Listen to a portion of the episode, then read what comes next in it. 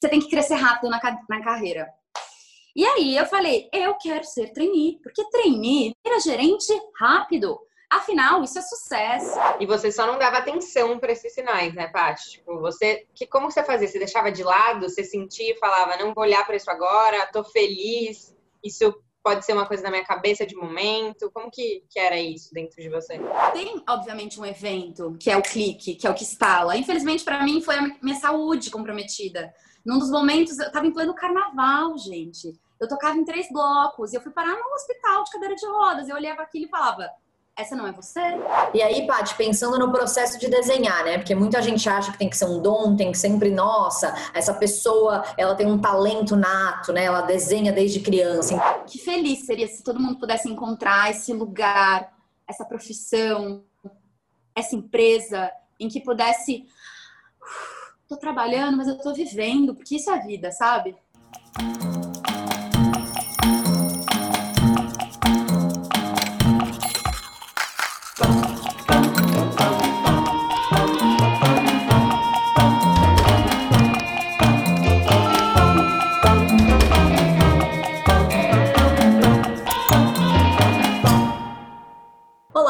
Sejam bem-vindos a mais um vídeo do Quem Me Dera. Hoje estamos aqui com a Paty Prado, que apesar de sempre saber e sentir que era uma artista, se deixou levar pela pressão da sociedade e virou engenheiro.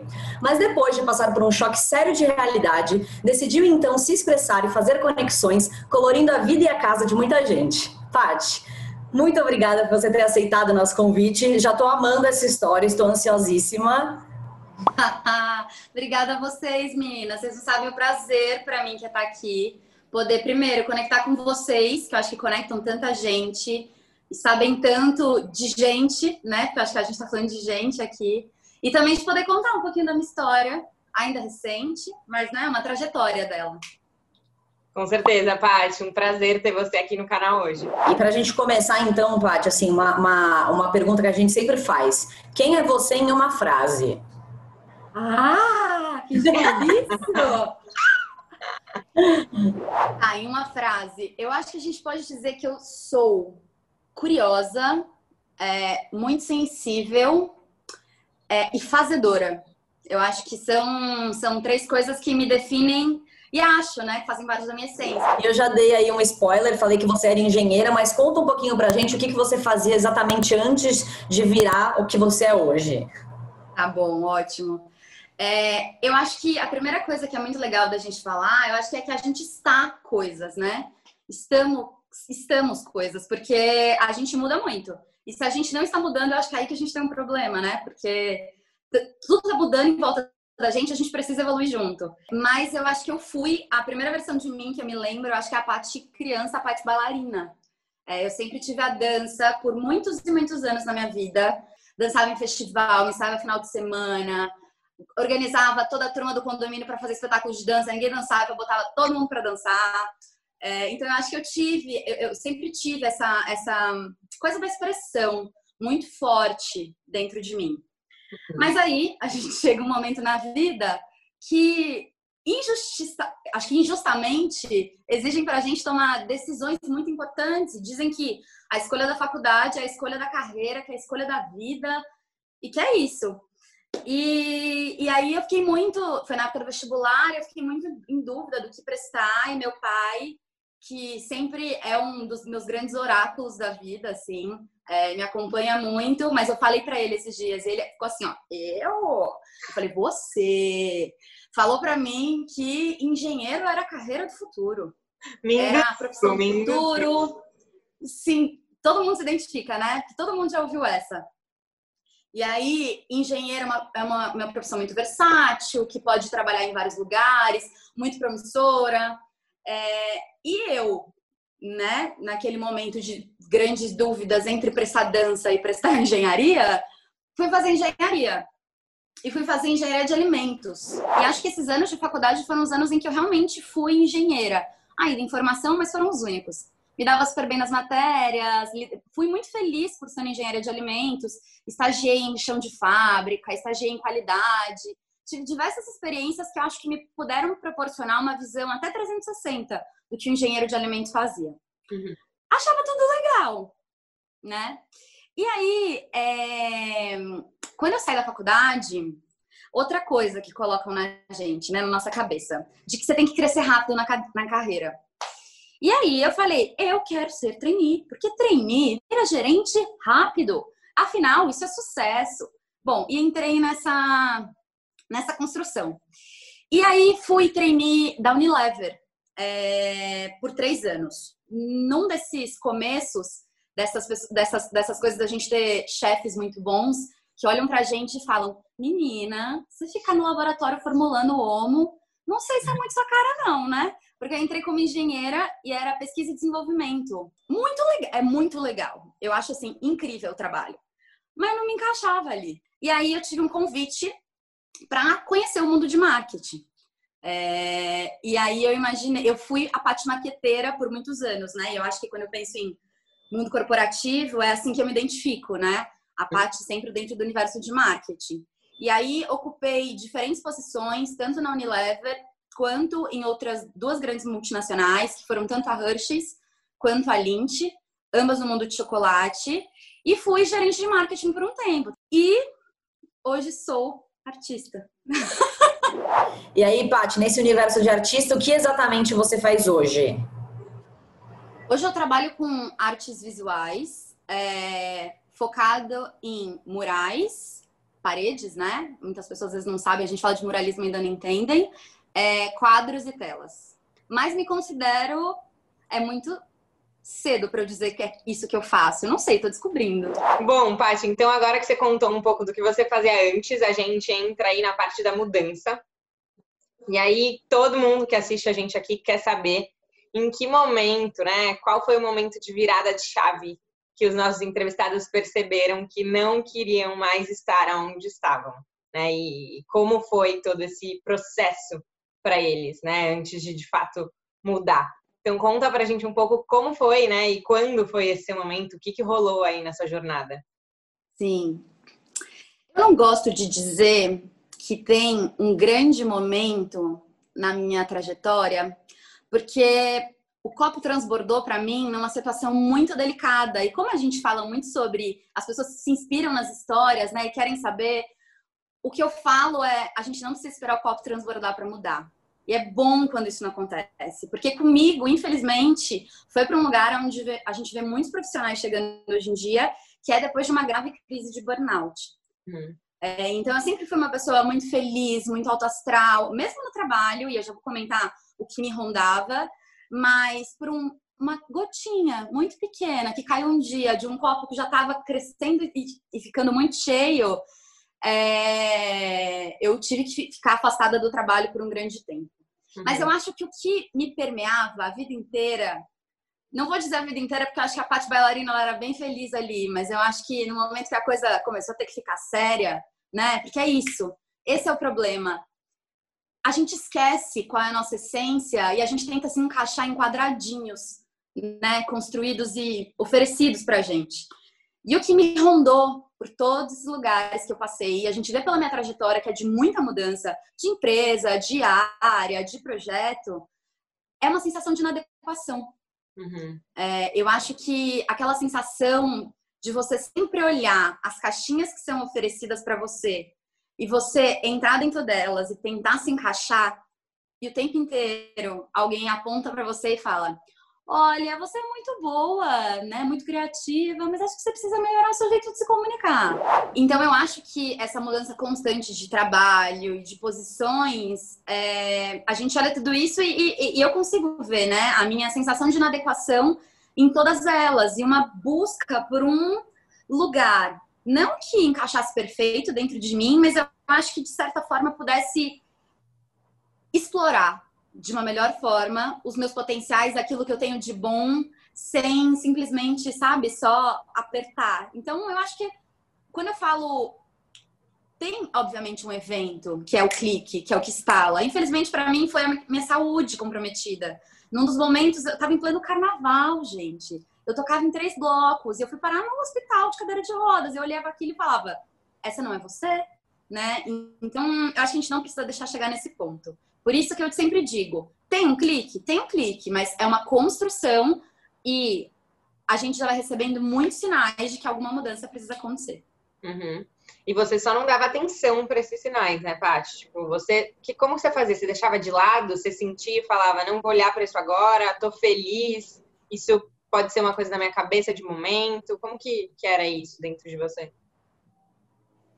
Eu acho que eu era um pouco cega com as coisas. Que é isso. Eu acho que se a gente não tenta entender de forma clara o que, que é métrica de sucesso, o que, que é felicidade pra gente, naquele momento, para mim, a felicidade, infelizmente, ela era mensurada por aquilo que me disseram que tinha que ser, que era sucesso na carreira, né? Obviamente, eu não tô dizendo aqui que eu era uma pessoa bitolada, pelo contrário. Eu sempre fui uma pessoa de muitos amigos, muito namoradeira, curtia a vida, viajava, sempre fiz isso. É, mas o que, que era métrica, não, né? não era sobre o externo. Uhum. Era sobre o interno. Para mim, era, eu precisava crescer. E aí você cresce como? As pessoas dizendo que você precisa ajustar aquele seu comportamento, você vai ajustar o seu comportamento. E, uhum. infelizmente, não é todo lugar que aponta comportamento, né? A gente tem muitas empresas que apontam é, características da pessoa, o que isso é mais doentio ainda, você querer mudar o outro.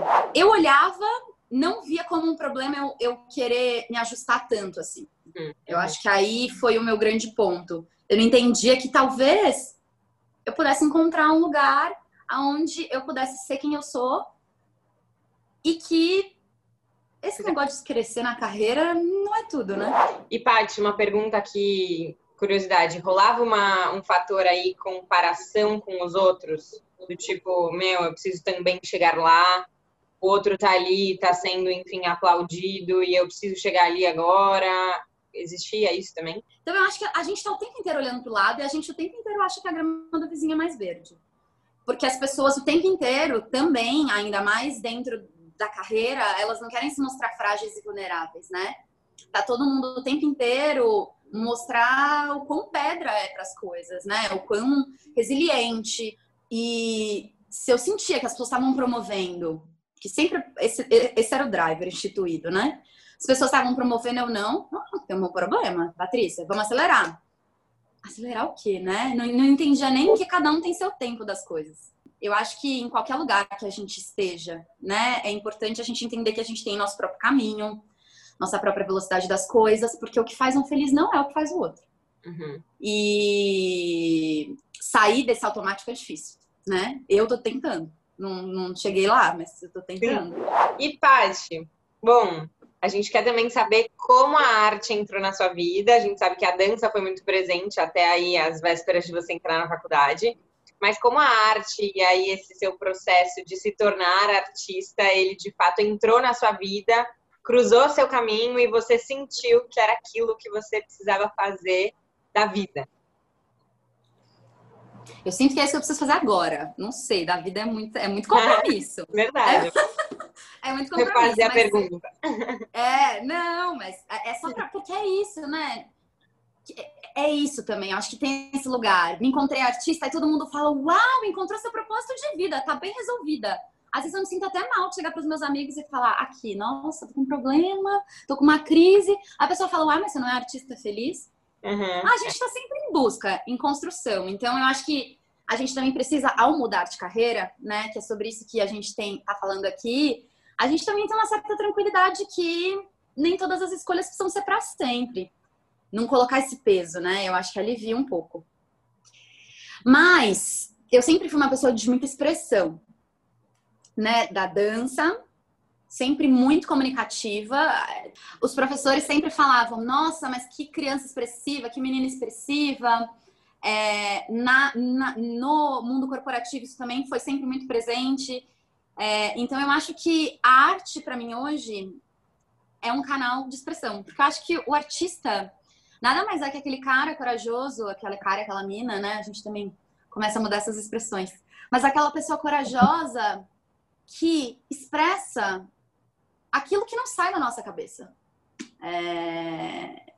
E da nossa cabeça e do nosso sentir, né? Tá aqui dentro, né? É o, é o corajoso que, que tem coragem de expressar isso de alguma forma. Por isso que a gente tem um pouco do artista sempre dentro da gente, né? Eu acho que todo mundo tem isso. É, o lance do, do artista profissão é quando você faz disso também a sua forma de se sustentar, né? É quando você encontra esse, esse, esse canal a forma com que eu me expresso também vai ser a forma com que eu vou rentabilizar e poder me sustentar. uhum. que é o que eu faço hoje. Mas eu acho que eu sempre fui essa artista desde pequena e antes com a dança. Em que momento que as artes visuais entraram, né? Eu acho que é mais um canal de expressão. Eu enxergo muito assim. Por isso que eu me permito falar que eu tô me descobrindo. Agora, eu sou a louca dos murais. E todo mundo sabe, não, só quero fazer mural, mural, mural, mural, mural. Pode ser que daqui a pouco seja tela, pode ser que daqui a pouco seja o canto. Não sei, eu acho que é bom deixar esse leque aberto. E hum. eu acho que uma das coisas que foram, que me trouxeram agora para esse universo da, da, das artes visuais do pintar, é, acho que as redes sociais chegaram muito para a gente desmistificar e trazer para mais perto possibilidades da gente. E, para mim, as redes sociais fizeram isso com ilustração digital. Foi por onde eu comecei, porque, para mim, que não desenhava desde criança, o, o, a ilustração digital ela te permite testar caminhos, possibilidades muito mais rápido do que o, o, o palpável, né? o físico, uhum. do que a uhum. ilustração tradicional. Então, eu quero mudar de pincel, eu mudo com um clique. Eu quero mudar de cor, eu testo cor, eu testo pincel, eu testo acabamento, eu testo muitas coisas. Mais prático, né? É mais, é mais rápido, uhum. né? Uhum. Outra técnica, outro tudo envolvido. Mas para mim foi o caminho por onde eu entrei, porque nessa ânsia e curiosidade muito grande, sem saber o que é, eu falei, cara, eu vou investir, vou comprar um computador para poder desenhar, funcionando ou não, se não funcionou, vai ser um investimento que eu fiz na minha vida, assim. Hum. E vende, passa para frente, tá tudo bem. E me encontrei. E como que especificamente esse tipo de arte cruza o seu caminho? Onde que você encontrou esse, esse modelo, esse estilo aí? Eu vi essas possibilidades dentro do Instagram, seguindo. Eu sempre segui muitos artistas que têm uma alegria em sua essência, mas se colocam muito vulneráveis é, no quesito sentimento, no quesito tô experimentando e vou, e vou ver como é que é. E eu acho que ver essas pessoas nesses lugares, fui muito atrás de histórias delas, é. mas eu acho que ter rompido, que foi uma das primeiras coisas que eu fiz, né? Ver que existia um possível caminho. Comprei o meu material para experimentar. Demorei para comprar, tá? Importante deixar bem claro. Demorei uns três meses para criar coragem. E tem essa coisa da coragem também. Mas era um curso que você fazia, Paty? Não, eu comecei experimentando sozinha. É. É, hoje eu tenho feito. Hoje, dentro da minha agenda, eu coloco muitos cursos para eu poder. Alimentar suprir, sua curiosidade para eu poder suprir gaps técnicos que eu acho que eu tenho. É, você acabou pedindo demissão. Como foi esse processo de final de ciclo dentro do mundo corporativo para então começar uma outra jornada dentro do mundo da arte? Assim que eu tive o burnout, do burnout, eu fiquei um mês e pouco afastada e, obviamente, voltei para o trabalho. E voltei assim, né? Querendo fingir, não fingir que nada aconteceu, mas querendo virar a página e uhum. voltar a me adequar ali para o ambiente. Por quê? Porque eu achava que o dinheiro que eu recebia ali me prendia. Na minha cabeça eu falava, como eu vou ficar sem esse dinheiro? E realmente, naquele momento, eu não tinha planejamento nenhum, né? O que muita gente me pergunta, ai, você se planejou? Me planejei mais ou menos. Eu acho que eu sempre, desde que eu comecei a trabalhar no mundo corporativo, nunca fui uma pessoa muito materialista. Então, para mim, o dinheiro que eu ganhava nunca foi necessário gastar tudo. É, mas no momento que tudo isso aconteceu, eu falei, cara, não tem como eu viver sem essa renda, né? E um grande, uma grande coisa que eu nunca tinha pensado é, eu vou fazer dinheiro como? Sim. O que eu faço que tem valor para alguém me pagar por isso. Uhum. É muito difícil a gente, né? Colocar isso no papel. Tangibilizar tá, isso. Palpável, é. Uhum. Porque a gente também é... é... a gente não para para pensar qual é o valor que a gente tem quando a gente está dentro de uma companhia, né? A gente pensa que a gente cumpre um papel e a gente realmente cumpre. É uma relação transacional, obviamente, mas você está agregando algum valor àquele trabalho. Hum. E a gente não costuma se questionar que valor é esse que a gente está agregando, né? E, e, e foi nesse não entender de que outra forma que eu podia levar minha vida, a não ser trabalhando numa empresa que nem aquela, porque depois desse tempo todo também, eu ficava pensando, gente, vamos mudar para outra empresa? Uhum. Para enfrentar outros problemas? Eu acho que a mudança tem que estar aqui dentro de mim, sabe? Uhum. Mas é o que eu falo. Quando não tá bom para você, também não tá bom para o outro. E a gente não pode se iludir nessa, nessa história. Porque é, eu sei o valor que eu tenho quando eu estou trabalhando em um lugar, mas é uma relação transacional, né? Como qualquer outra, uma relação de trabalho. A partir do momento que você agrega valor para aquilo, faz sentido. A partir do momento que você não está agregando muito valor, não faz sentido. E eu acho que quando você está. Nunca vi, tá? Pessoas que estão nesse momento de questionar e que continuam sendo tudo aquilo que elas eram, porque a motivação tá, em... tá confusa, né? Tá meio bagunçada. Uhum. Então, eu não tive coragem de pedir demissão. E a, decis... e a demissão chegou. Num dia, out of the blue, é... justificado por N fatores, né? A gente não precisa entrar em todos os detalhes, mas a demissão chegou.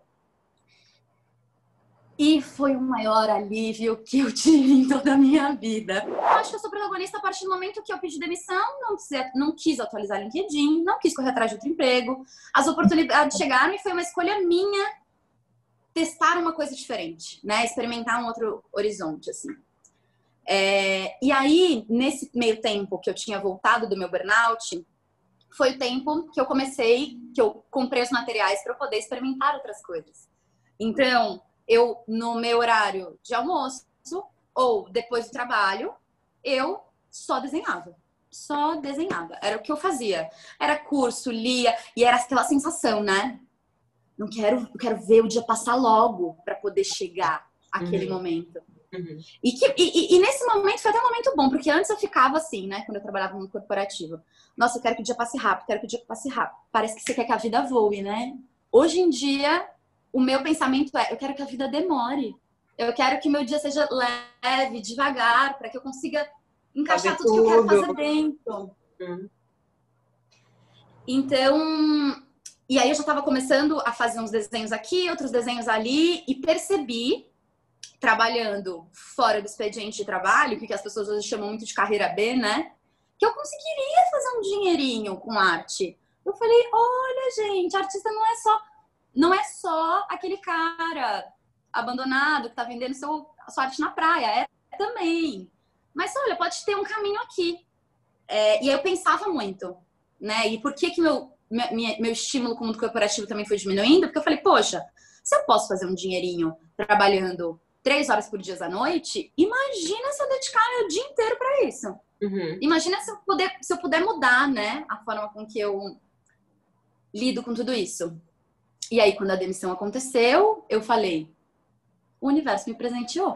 E aí, Paty, pensando no processo de desenhar, né? Porque muita gente acha que tem que ser um dom, tem que sempre, nossa, essa pessoa, ela tem um talento nato, né? Ela desenha desde criança. Então, assim, é, pensando nesses mitos aí, né, que a gente coloca na nossa cabeça, como que foi o processo de aprender a desenhar para você, né? Como que foi que você foi quebrando também essa barreira aí internamente, né?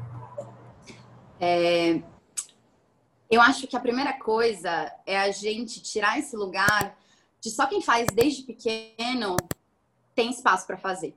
Eu acho que é a primeira coisa. Para muitas coisas que a gente às vezes fica, sei lá. Eu tenho inúmeros amigos que falam, ah, queria muito tocar piano, mas né, tô velho para tocar piano. Não toco desde pequeno, como é que eu vou aprender agora? E aí tem um livro que eu amo muito e falo dele, A Torto e Direito, que é O Caminho do Artista, que é sobre recuperação criativa, não só para artistas, mas para criativamente para qualquer pessoa. E ela fala, a Julia Cameron, ela fala isso muito constantemente. Ela fala, alguém pergunta, ah, queria muito aprender a tocar piano, né? Mas com quantos anos será que eu vou tocar piano muito bem? Com a mesma idade, se você, você vai ter a mesma idade se você não começar a tocar. Então, assim, comigo o desenho foi nesse lugar. E, obviamente, inúmeras é, pontos de insegurança me rodeiam hoje. Assim como também tinham no mundo corporativo. Então, eu acho que a gente precisa entender a arte, ela permite essa subjetividade de expressão, né? Então, eu acredito numa visão de que tudo que vem de dentro, de que tudo que é genuíno e colocado no mundo com uma intenção muito boa, se conecta com o outro. E, e é isso, por isso que eu sempre falo que arte para mim é um canal de expressão e de me comunicar com alguém. Por mais torto que o meu traço seja, por menos técnica envolvida, ainda assim é a arte que eu estou fazendo. Uhum. Isso para arte, em essência, né? Eu acho que a partir do momento que a gente tenta trazer a arte como profissão, aí sim existem é, exigências técnicas necessárias. Então, eu acho que, para mim, não foi difícil, mesmo que eu ainda tenha uma síndrome de impostura muito grande aqui dentro de mim, mas para mim não foi, foi, foi difícil eu falar que eu sou artista porque eu não desenhava desde pequena. Uhum. Foi, uhum. e é muito novo ainda. Mas eu me expresso, o que eu faço se conecta com o outro. Por que isso não tem valor, né? Por que, por que não pode ser considerado. Por que não é arte? E aí, falando da mudança ainda, você consegue traduzir para a gente qual foi o seu sentimento quando você mudou e virou a chave ali e sua vida mudou totalmente, drasticamente? Eu acho que é a sensação de que eu quero que a vida passe devagar. Tá. Porque eu até me emociono em falar isso porque é tão triste quando a gente pensa que a vida se resume das seis às dez da noite?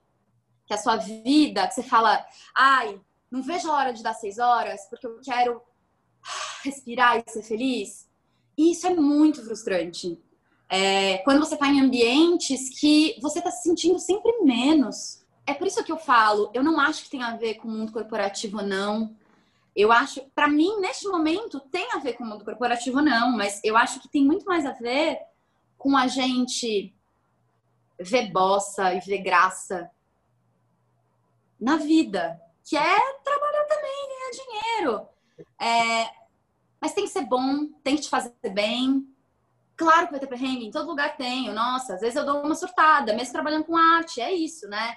Não, não existe a gente pensar que é esse lugar idealizado, aonde você não vai se sentir cobrado de alguma forma, aonde você não vai se sentir insegurança. Eu acho que isso, isso existe faz parte. Uhum. Mas, é, cara, para mim, é que, que feliz seria se todo mundo pudesse encontrar esse lugar, essa profissão, essa empresa em que pudesse tô trabalhando, mas eu tô vivendo, porque isso é a vida, sabe? É, e para fazer a mudança, ou durante a sua mudança, você chegou a se inspirar em alguém? Eu acho que eu não tenho essa coisa de musos e grandes inspirações para nada na minha vida, mas eu tenho uma coisa que eu acho que faz muita diferença quando a gente quer mudar e comprovado do livro que eu já falei, porque Julia Cameron sempre fala disso e eu e eu, isso foi muito importante para minha mudança, que é você se cercar de uma rede de apoio que consiga acima de tudo te escutar e te suportar. Eu, eu, eu tenho em volta de mim hoje mulheres que fizeram movimentos parecidos. É, eu sou muito feliz de falar que eu tenho cinco amigas com trajetórias muito parecidas, que vieram de lugares muito semelhantes e que hoje estão se descobrindo em, em lugares muito diferentes, seja no mundo corporativo ou fora dele, mas sendo muitas, muito protagonistas da felicidade, sabe? Não, não deixando essa, essa cobrança e essa necessidade de uma adequação cercar muito a gente. É, eu tenho uma família que, mesmo não compreendendo, mesmo meu pai falando, eu não entendo nada disso, não sei o que você está fazendo. Você pode voltar a ser engenheira, porque ele fala isso, vira e mexe. Me apoia e respeita as decisões. E aí tenho certeza que, pensando que lá atrás você tinha uma idealização que era né, todos os checks que você tinha que dar na sua carreira. É, Para você, o que é sucesso hoje? Hum. Essa é pesada. Não vou dizer de forma tão clara e objetiva quanto eu dizia no passado, que era dinheiro e promoção. Mas eu acho que sucesso para mim é acordar de manhã, tomar meu café, fazer meu yoga. Se eu tiver que sair cedo para pintar um mural, que legal que eu tô saindo cedo, mas eu tô indo pintar um mural. Sentar, poder me inspirar, poder me expressar e saber que eu não preciso não ser eu para ser aceita em um lugar. Eu acho que me cabe ser eu mesma para eu continuar sendo feliz, sabe? Com uma rotina leve, não ficando com pressa do dia acabar. Uhum. Só deixando ele acontecer. Para quem está assistindo a gente aqui, tem vontade de seguir por esse caminho das artes visuais, tem alguma dica por onde começar? você fez para chegar até aí? Conta um pouquinho.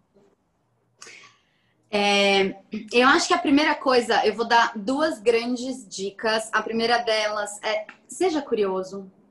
Eu acho que a curiosidade, que, que são, no final das contas, um monte de perguntas sem resposta, elas levam a gente a lugares que a gente não imagina que a gente pode chegar.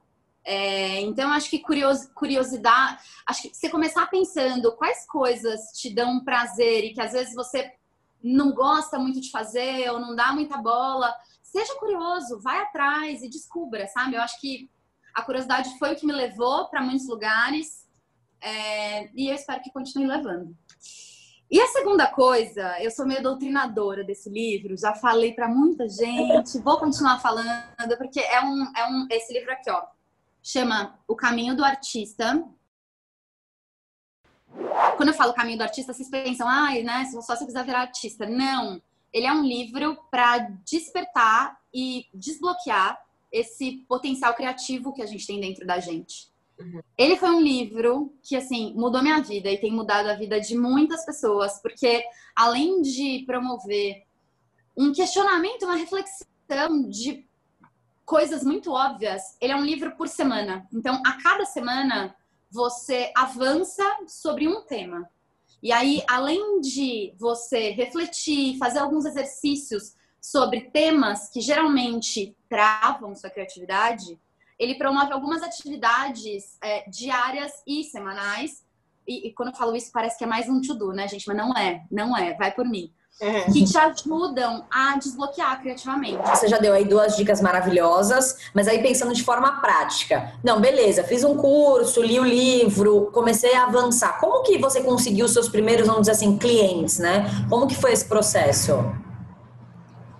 É, eu acho que a gente começa sempre no círculo né, mais pertinho da gente. Então, o que eu recomendo para as pessoas é nunca trabalhe de graça, se for trabalho a não ser que tenha um interesse é, muito estratégico por trás. Por exemplo, os primeiros dois desenhos que eu fiz foi com um preço muito simbólico para alguém, mas ainda assim eu cobrei, é, porque eu queria ter um mini portfólio, estava chegando o dia dos namorados na época, e eu queria muito ter esses quadros, exemplos de quadros de casais, para as pessoas que queriam presentear também encomendarem. É, meu primeiro mural, por exemplo, eu, eu, eu pintei os primeiros três aqui dentro da minha casa. E aí chegou o momento de pintar fora, né, de casa. E aí uma, eu tenho umas vizinhas, moro numa vilazinha de casas, e uma das vizinhas queriam muito mural. E assim, super confiança no meu trabalho. Não, a gente quer que você faça, vai e faz. Eu, naquele momento, por opção, virei falei, não quero ser remunerada por um mural. E eu acho que isso pode ser legal para quem está começando a pintar a parede. Eu falei, quero ser, quero ser remunerada por um trabalho de uma ilustração. Então, você precisa entender o que, que aquele trabalho vai te trazer para que vale a pena não fazê-lo é, por remuneração. Uhum. Para mim, no primeiro momento, foi portfólio com as ilustrações, e no segundo momento do quadro foi segurança, né? Pintar a parede de alguém pela primeira vez. E, Paty, nesse começo aí que você começou a fazer alguns murais, alguns quadros e tal, como que foi sua estratégia de né, cobrar ali por algo que você tinha acabado de começar, né? Você já falou um pouquinho, mas existe certa insegurança aí, porque é algo novo, né? Algo que você nunca tinha feito e tal. Mas como que você setou aí estratégia de, de preço mesmo? Colocar preço é, depois de divulgar para as pessoas? Como foi tudo isso? Bom, preço e arte são temas que juntos são muito subjetivos, mas eu acho que no começo a gente precisa tangibilizar um pouco as coisas. Então, a primeira coisa que eu fiz foi uma pesquisa de mercado para entender quantas, quanto outras pessoas que faziam trabalhos semelhantes estavam cobrando por isso. Tem gente que usa muito tempo dedicado, né, horas dedicada. Eu uhum. acho que é importante como balizador, mas não como trabalhei oito horas, o valor da minha hora é tal. Tá. Você tá artista, gente, desapega dessa coisa muito corporativa. Bate cartão, mas não, entendeu? é assim. Porque tem esse valor é, agregado que é o do seu trabalho, do seu olhar, de como você conduz o processo. Acho que isso também diz muito, né? É, se o processo ele é mais humanizado, mais robotizado. Eu acho que tudo isso agrega valor àquilo que você oferece como experiência e vivência, né? Que eu acho que a arte é isso. Bom, pessoal, então agora chegou a hora da nossa hashtag choque de realidade. E aí agora, Paty, você vai ter que contar pra gente toda a realidade aí, rotina da vida de um artista. então conta pra gente como que é aí o seu dia a dia, um dia na sua semana, um final de semana. Gente, primeira coisa que eu acho que eu so, sofro ainda de choque de realidade é essa mudança de rotina. Para quem vem do mundo corporativo, gente, não tem mais isso. Um, não tem mais isso de bater cartão, né? Eu, eu, não era uma realidade minha, mas é uma realidade do mundo corporativo. Não tem essa coisa de que, ah, então tá bom, nove e meia vou bloquear minha agenda para fazer aquele quadro. Aí você senta a bunda e fala, vou fazer. Não é assim. É, queria muito que fosse. Mas também a gente não pode colocar essa rotina do artista num lugar é, que ainda é muito estereotipado. Por exemplo, o cara que está entorpecido 24 horas por dia, que se embriaga, que busca, sei lá, desilusões na vida para criar inspiração. Acho que é aquilo que eu estava falando.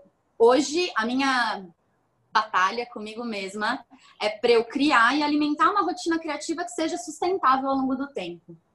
Então, eu entendi que para mim, o que eu acho que é muito particular de cada um, algumas coisas são muito importantes. Sabe aquela coisa de preliminares? Eu acho que esse é um ótimo exemplo. Porque às vezes você precisa esquentar para chegar lá.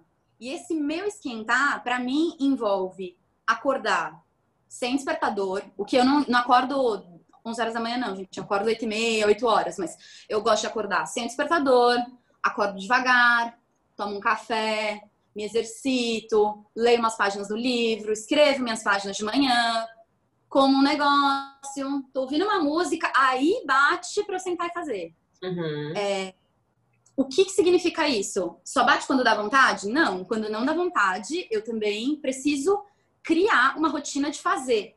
Porque uhum. eu acho que... Porque você tem alguns prazos, né? Às vezes de entregar alguma coisa pra alguém. Total, total né? Eu acho que é uma, é uma profissão que exige um compromisso e uma dedicação como qualquer outro. A diferença é que eu acho que não é racionalizado muita coisa. Pelo contrário, né? Acho que a criatividade é, é um fluxo que se cria e que flui. Então, eu acho que você precisa entender quais são essas rotinas e atividades ao longo do teu dia que te cercam para que você chegue naquele momento e consiga fluir.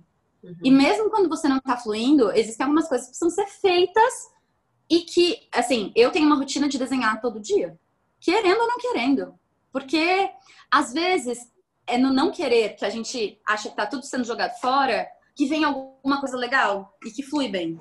E aí, Paty, a gente já falou um pouquinho sobre isso, né? Sobre essa coisa da importância do dinheiro e, e, se adequar né, a esse novo lifestyle, mas é óbvio que continua sendo importante. Então, assim, de ah. maneira mais né, conceitual, hoje você ganha mais do que antes ou não?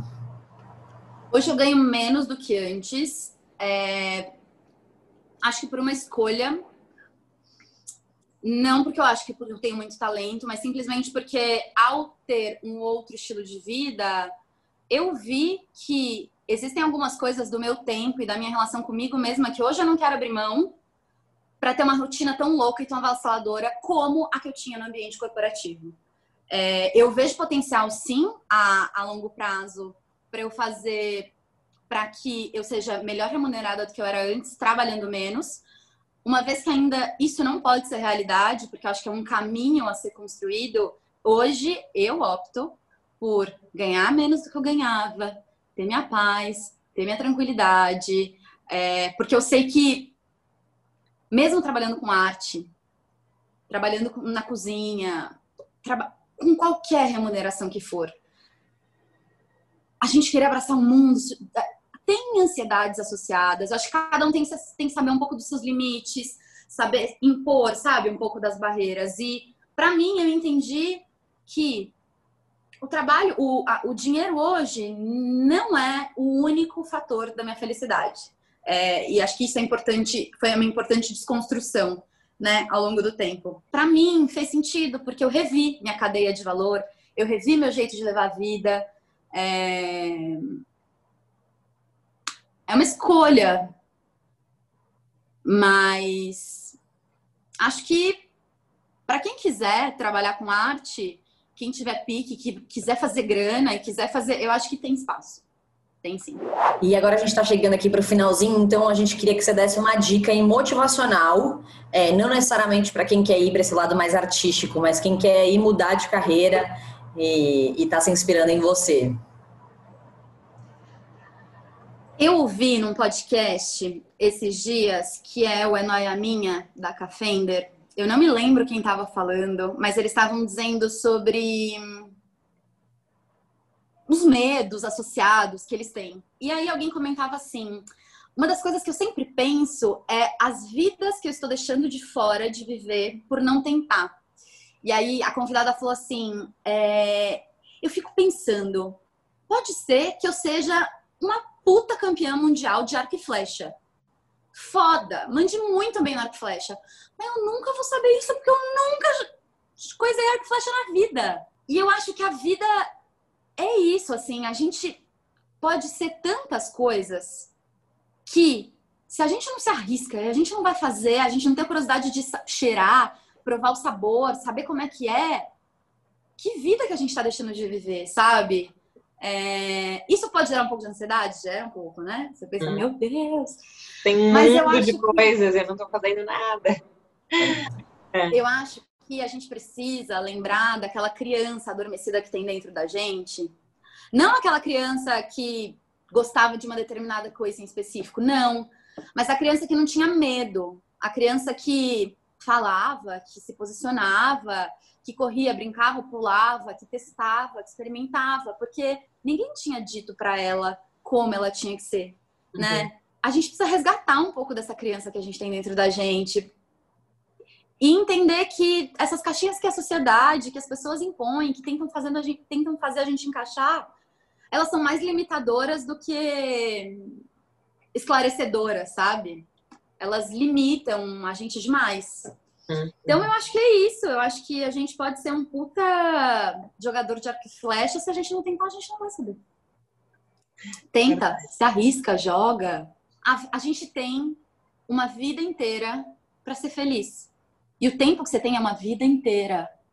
Não tem essa coisa de que tô muito velho para isso. A vida está aqui, a gente tem que buscar felicidade. E para finalizar aqui de uma maneira mais reflexiva, o que, que significava trabalho para você antes e o que, que significa trabalho para você hoje? Cara, trabalho continua tendo a mesma relação para mim, que é uma forma de você monetizar e se sustentar. É... Mas hoje, o trabalho não tem o peso que tinha antes. Não era sofrido. Antes era muito sofrido trabalhar era uma sensação de inadequação constante. Hoje em dia, eu sinto que eu posso ser eu no trabalho que eu faço. É, e é isso que me faz feliz, assim, é, é, é, poder viver, é poder ser eu mesma e, by the way, a gente tem que pagar as contas, né? Então a gente também trabalha. Bom, gente, então o que fica de reflexão na entrevista da Paty hoje é que você não precisa se ajustar para caber em lugar nenhum. Seja curioso, porque com certeza existe algo aí para você, aonde você poderá mostrar o seu valor e que também vai te gerar uma segurança financeira. E lembre-se, nunca é tarde para fazer nada. Por exemplo, se você quiser começar a tocar piano hoje, daqui a 20 anos você terá 20 anos a mais, que será a mesma idade que você teria se você não tivesse começado a tocar piano. Paty, muito obrigada por todas as suas reflexões, pela sua entrevista, pela sua arte, criatividade. Realmente é, iluminou quem me dera hoje, com toda essa cor aí. Ah, obrigada a vocês, meninas. Foi um super, pra... super, super, super prazer estar aqui. Acho que poder contar um pouquinho dessa minha história que né, é uma história que continua. Acho que é, é isso é importante da gente entender. A gente está mudando sempre. É, obrigada por estar aqui no meio de tanta gente, de vocês que fazem essa conexão. Já disse antes, mas digo de novo: esse trabalho que vocês fazem é lindo. Essa possibilidade de as pessoas contarem sua trajetória, de abrir portas, de abrir possibilidades é, e de mostrar, mais do que nada, que a gente é tão diverso e que pode existir felicidade em muitos mais caminhos do que a gente imagina. Então, obrigada a vocês mesmo pelo convite. Puta prazer estar aqui. Depois quero saber o que vocês acharam do livro. Pode deixar, Paty. Eu também quero te agradecer. Eu acho que essa história ela veio hoje aqui para o canal para trazer muitos ensinamentos é, em todos os momentos aí da sua jornada, mesmo que ela seja aí curta ainda, mas tem muita coisa do antes da Patrícia Artista e muita coisa vai rolar ainda no depois da Patrícia Artista. Então, super obrigada. Para você que está assistindo aqui o Quem Me Dera, tem vontade de conhecer mais histórias, assim como a da Paty, se inscreve no canal, segue a gente lá no Instagram, que toda quinta-feira tem uma história nova para vocês.